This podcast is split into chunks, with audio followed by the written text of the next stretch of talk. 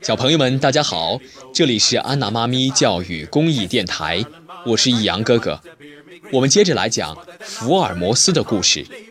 这本书的作者是柯南道尔，由华东师范大学出版社出版。第十八集，蓝宝石王冠。这位伦敦最大的银行总裁亚历山大·霍尔德，五十多岁，身材魁梧，相貌端正，颇具威严，衣着也十分讲究，完全是一流绅士的气派。可是他的头发蓬乱，露出了焦躁的神情。他一进房间，便以不安的眼神向我和福尔摩斯打量了一番，然后才说：“哎呀，真的不好意思啊，大清早来到这里打扰二位，请见谅。”请问哪位是福尔摩斯先生呢？本人就是福尔摩斯，这位是我的好朋友华生医生，请坐下来谈吧。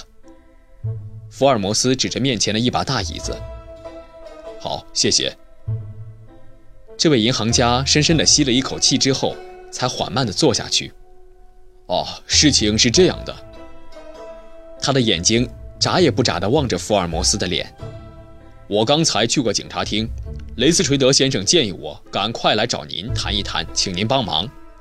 雷斯垂德把你的地址都告诉了我，因此这是一桩需要高度保密的案件。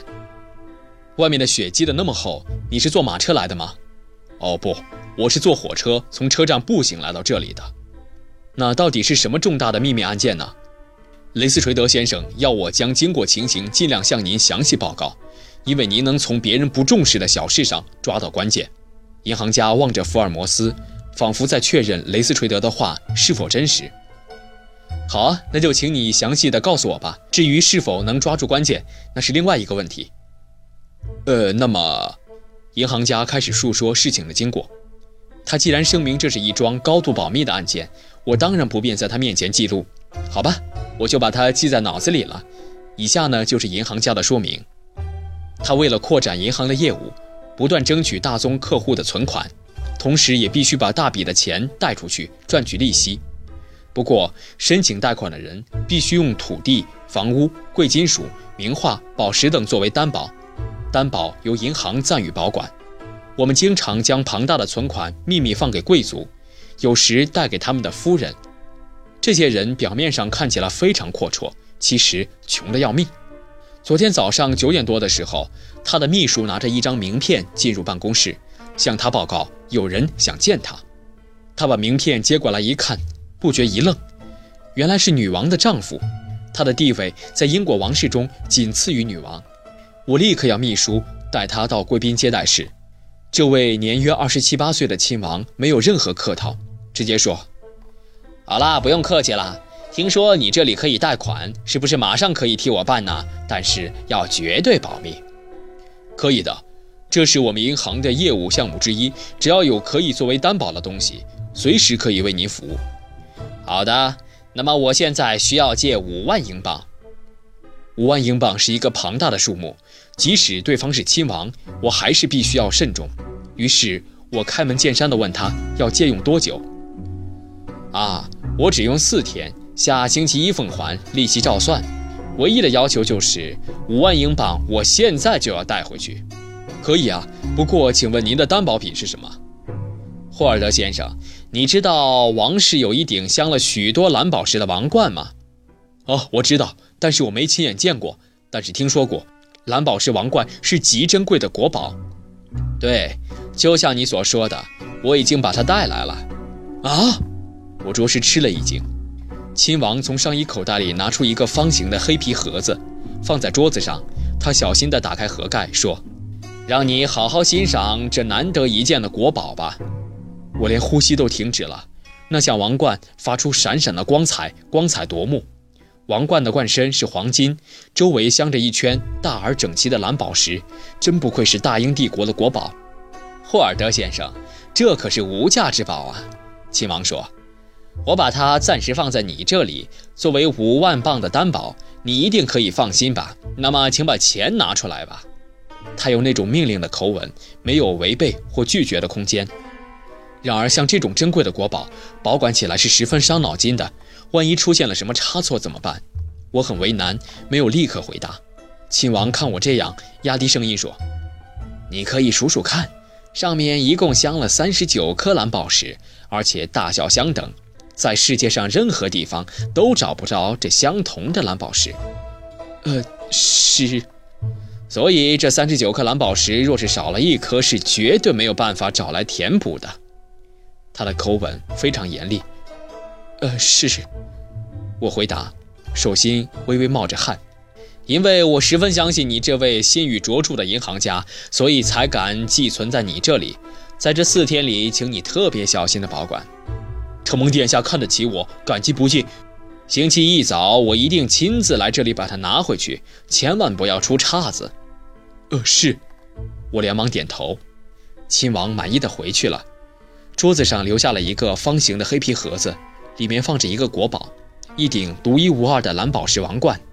这可真是一桩伤透脑筋的生意，我真的希望刚才拒绝了亲王，但已经来不及了。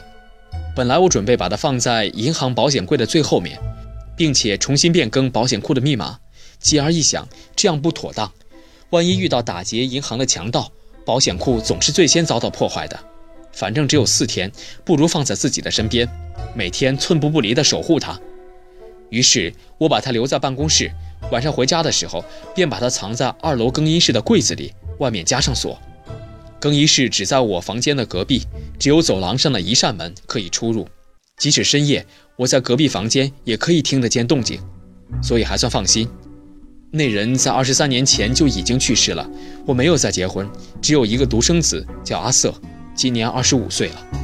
他因为自幼失去母亲，我又过度溺爱，使得他娇生惯养，十分任性。虽然是大学经济系毕业，但是不瞒各位说，他连一个银行职员的工作都干不了，所以我也没有办法让他在我的银行里工作。现在刑警队的雷斯垂德队长已经把阿瑟带到警局里，正在严密查问。银行家霍尔德眉毛抽动了一下，仿佛要叹口气，却又没叹出来。片刻又继续说：“阿瑟的任性、不负责任，与朋友也有很大的关系。”他有一个和他同年的青年，叫做乔治·伯恩维尔，与阿瑟最要好，赌钱、赌马都在一起。有时晚上他还约阿瑟出来喝酒。我向阿瑟提出警告，但他笑着让我放心，说他绝对不会做对不起家人的事。我怎么劝说他跟乔治断绝来往，他都不听。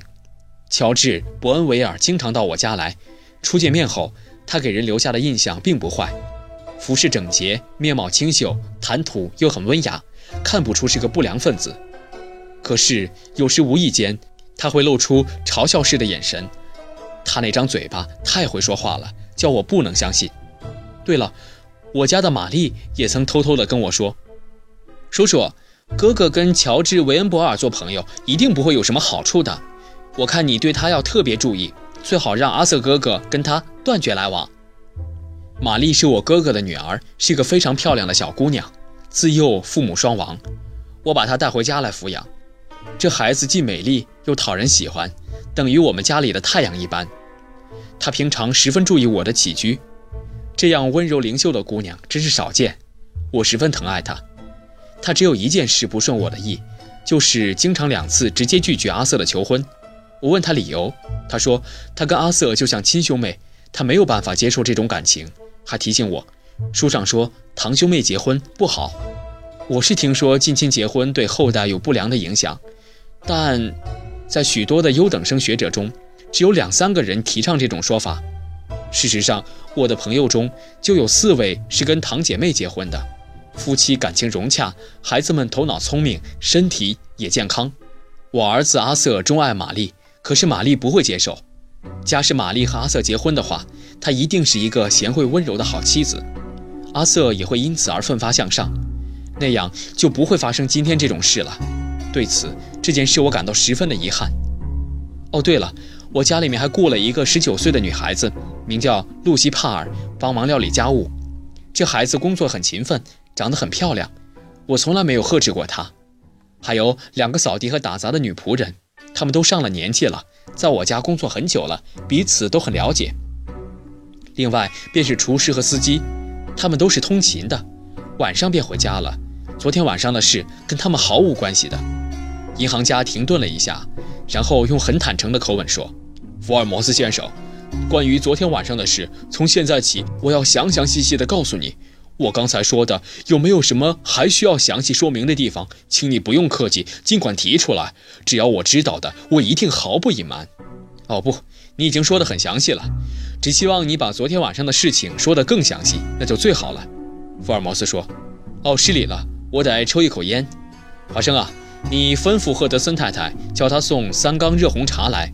大雪后的早晨，天气很冷啊。蓝宝石王冠大概发生了什么问题吧？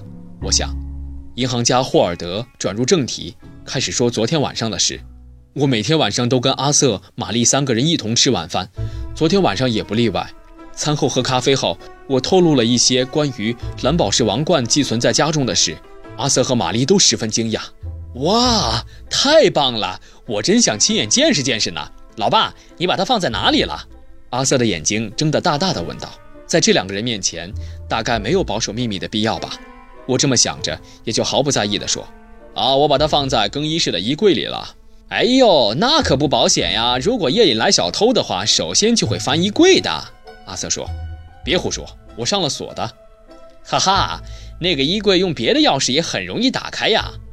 阿瑟不在意的口吻说：“你在胡说些什么？哪有这种事儿？”我呵斥他：“嘿，我小学的时候就曾经用储藏室的钥匙打开过那个衣柜。”我听了吓了一跳。可是我知道阿瑟这孩子为了引起人家的注意，常常言过其实，这是他从小就有过的坏毛病。我想他大概又在胡说了，想吓我吧。因此我没有把他的话当回事。银行家说到这里，福尔摩斯突然打断他。哎，等一下！银行家终止叙述。福尔摩斯没有立刻说话，只是仰着头向天花板上看了片刻。餐后送咖啡来的是谁？哦，就是我们刚才说的露西。哦，是那个十九岁的姑娘吧？你们所说的话，她有没有听到呢？银行家想了想，哦，她把咖啡放在桌子上之后，立刻离开，回走廊去了。那么当时餐厅的门是开着还是关上的？好像他出去以后就把门带上了，因为我想不到会发生什么事，所以没去注意他出门时究竟有没有关上。即使把门关上，也可以站在门外的走廊上偷听。福尔摩斯又问：“你想，你和阿瑟的谈话有没有被他偷听到呢？”哎，这就很难说了。银行家想了想说：“不过那扇门很厚，而我们谈话的声音和平常一样，并不是很大，恐怕听不清楚。请你等一下。”福尔摩斯又打断他：“那个时候，你有没有把蓝宝石王冠从衣柜里拿出来，让玛丽和阿瑟看呢？”“没有。”银行家对福尔摩斯一连串的问题仍然不疾不徐地回答：“因为他们都是年轻人，也许会兴奋地朝自己头上戴，那是很冒失的事。所以，福尔摩斯似乎满意了。好，然后呢？于是银行家又接着叙述：九点过后，我跟往常一样走进房间，准备睡觉。”这个时候，阿瑟从背后叫住我：“哎，老爸，有件事情我想拜托你。”我看到他一脸尴尬的笑容，就猜到是怎么一回事了，所以不待他说明，就马上申斥：“又是要钱？不行，给你钱等于把钱丢进垃圾桶。”“哎呀，老爸，只要两百就行了。”“什么叫做只要两百？即使是一百、五十，你都要自己去赚。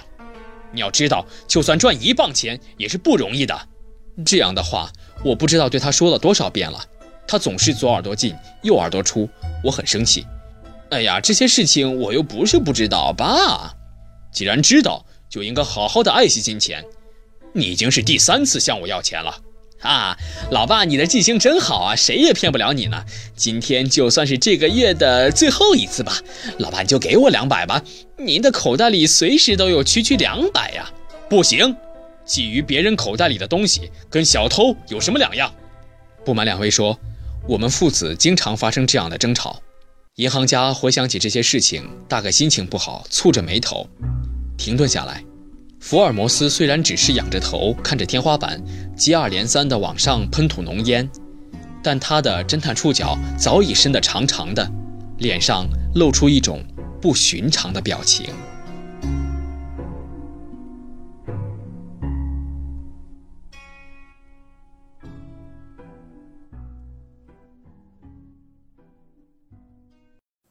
本节目由安娜妈咪教育公益电台出品。感谢您的收听。如果你喜欢我们的节目，欢迎添加安娜妈咪的微信公众号，a n n a，再加上中文的“妈咪”两个字，就可以找到我们啦。不见不散。